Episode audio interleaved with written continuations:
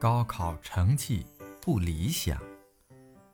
高考成绩出来以后啊，我的成绩不理想，就买了一个大西瓜，敲开了高三班主任家里的门。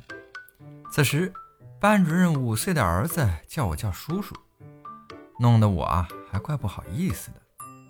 于是，我对我班主任说：“老师，我打算再复读一年，还在你班，可以吗？”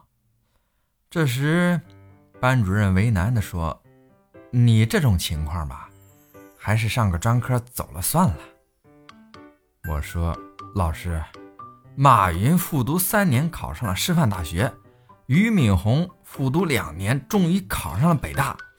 班主任说：“打住，打住，东子，不是我说你哈，咱俩是高中同学。